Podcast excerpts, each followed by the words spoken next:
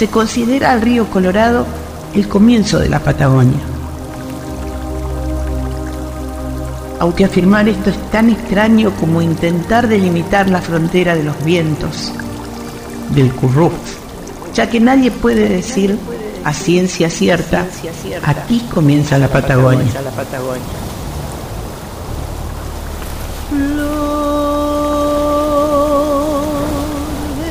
Arenales,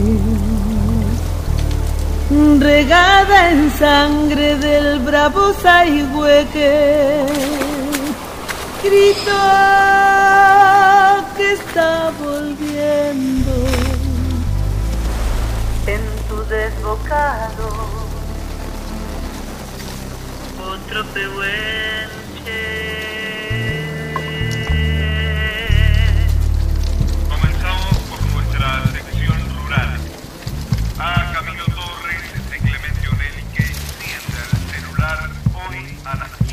La Patagonia no solo comienza en el Colorado, y empiezan algunas personas, mujeres y hombres que son Patagonia. Un viejo esquilador en sus manos lleva el comienzo de la Patagonia. Una maestra de la escuela del paraje Estación Fortín 1, donde el tren ha dejado de pasar y con su ausencia se ha desatado la cultura de la adversidad, lleva en su amor por la docencia el inicio de la Patagonia. Y quienes alguna vez la caminaron, la soñaron, intentaron hallar su taller en un camaruco, en una rogativa, recibieron a sus hijos, enterraron a sus muertos o tuvieron que abandonarla, son de alguna manera también el comienzo de la Patagonia. Además de la metáfora de nacer en las alturas de la cordillera, el Colorado es un río que llega hasta el mar. Ese destino trascendente se parece al del pueblo patagónico.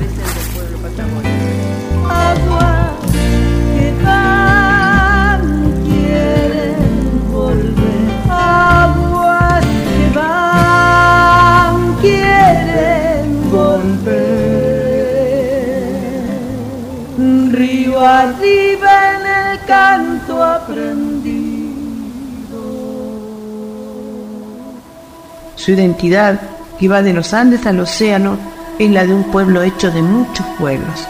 El Colorado es un río hecho de ríos, ríos hijos de la nieve, del Grande y del Barrancas. Pero también el Colorado es una cultura hecha de muchas culturas. Sus aguas son el espejo del indígena, del gaucho, del inmigrante. Es decir, sus aguas son memoria de idiomas, cantos y silencios de gente que han caminado intensamente la vida y la muerte y las varias resurrecciones de esta tierra. El canto del río Colorado está hecho del retumbo del cultún de la machi, de la milonga chúcara de los herederos de la pena extraordinaria, del acordeón de las y los venidos en barco, entre muchas otras músicas.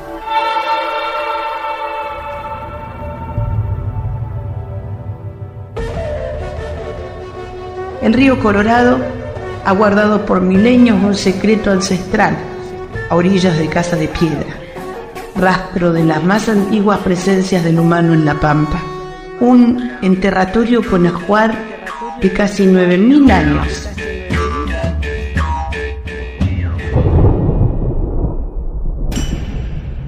Y esto cobra vital importancia histórica, dado que aquellos navegantes españoles que en 1779, comandados por Villarino, exploraron el Colorado, denominaron a su travesía como descubrimiento, argumentando que realmente nadie hasta ese entonces había visitado aquel río.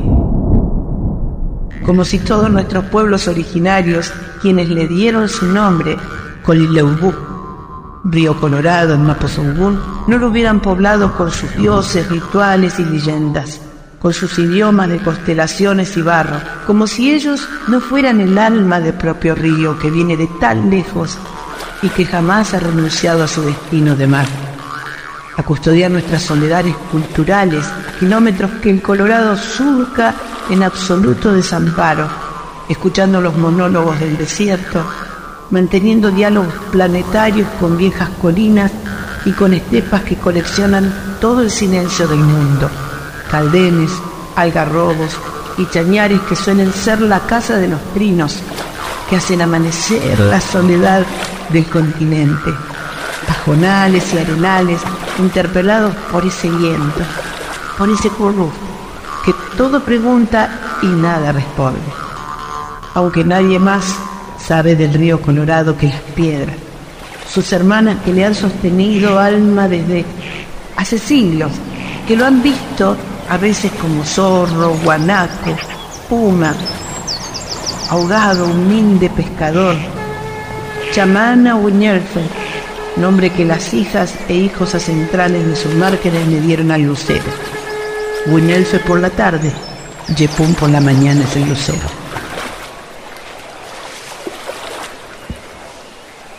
Cada tanto el Colorado baja notoriamente su caudal, y hay varias hipótesis, entre ellas la del poeta pampeano Engar Morisoli, Madro el Corileubú.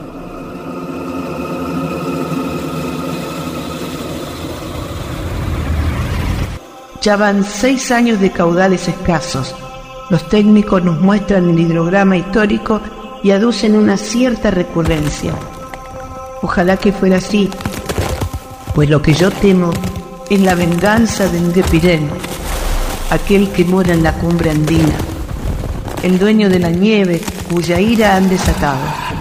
Siéntese agraviado por la búsqueda bárbara, ciega y desenfrenada de oro y de plata ínfimos sembrados de roca, por los planes trazados desde lejanos centros de poder, Barricol, Anglo Gold, Pan American Silver, acompañados por cercanos cómplices que viven en ciudades donde la sed se apaga con solo abrir un grifo, mientras allí peligra, y peligra, el nacedero, el manantial, la fuente, la fuente, la fuente. También hay registros de subidas estrepitosas en Colorado, como ocurrió en La Rinconada, La Pampa, el 30 de noviembre de 1914, dejando cientos de ahogados y borrando del mapa dicho pueblo. De allí nace Bautista de la Rinconada, canción de Morisoli y Lalo Molina, dedicada a Domingo Retamales, el único sobreviviente que enloqueció a perder su familia. Porque el retamo nombra su sangre y la creciente, remota dos memorias sobre la tierra que amo. Como todos olvidan, él no olvidó, ya nunca, y le quedó en las venas un gusto de relámpago, y allí, sobre esa costa, lo despidió la nieve, niño del monte, viejo niño del monte, muerto. Y era como el bautista llegaba del desierto.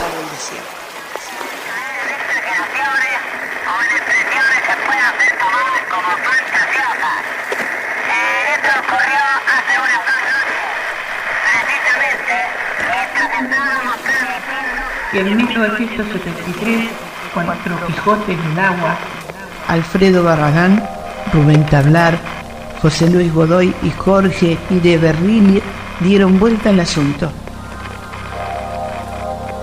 El río Colorado nunca había sido navegado enteramente, o por lo menos no había registro de semejante hazaña, por lo que estos aventureros internaron duramente 27 días en este río patagónico, sin cartas náuticas, remaron 10 horas por jornada, haciendo una travesía de 1100 kilómetros, en dos precarios gomones que las piedras rompieron varias veces y ellos repararon otras tantas.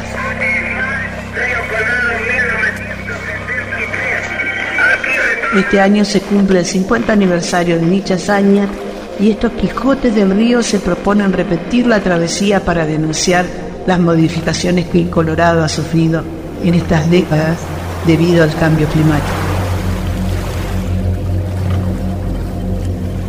Todos los que han amado, muerto, nacido, escapado, encontrado en las orillas del Colorado, todas sus joyas culturales, sus leyendas, sus libros de intemperie, sus redenciones, sus historias a las derivas, sus náufragos, de a pie sus puentes reales y metafóricos, sus héroes y heroínas visibles e invisibles conforman el elenco estable de este río patagónico.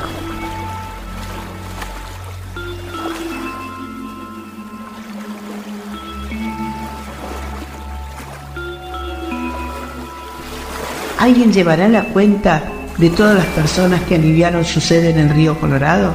Pero no solo me refiero a la sed biológica, también la sed de identidad. Sed que el río Colorado, o mejor dicho el Colilobú, sabe saciar como pocos.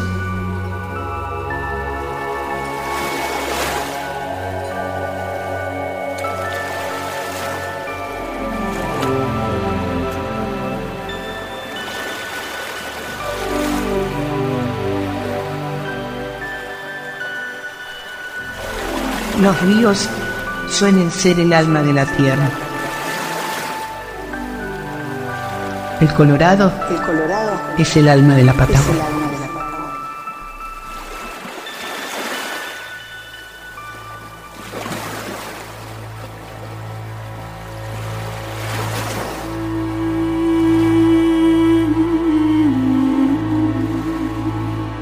Los ríos no solo nos alivian la sed,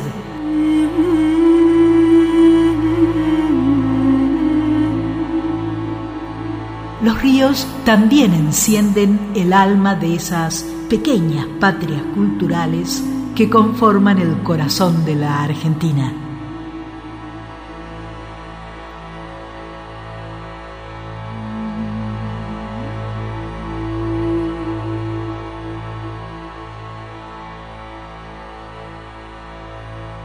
Tierra de ríos. Lectura Marité Verbel. Intervención artística Cristian Brennan. Guión Pedro Patzer. Coordinación redes Marisa Ruibal. Dirección Nacional DOC Fernando Piana.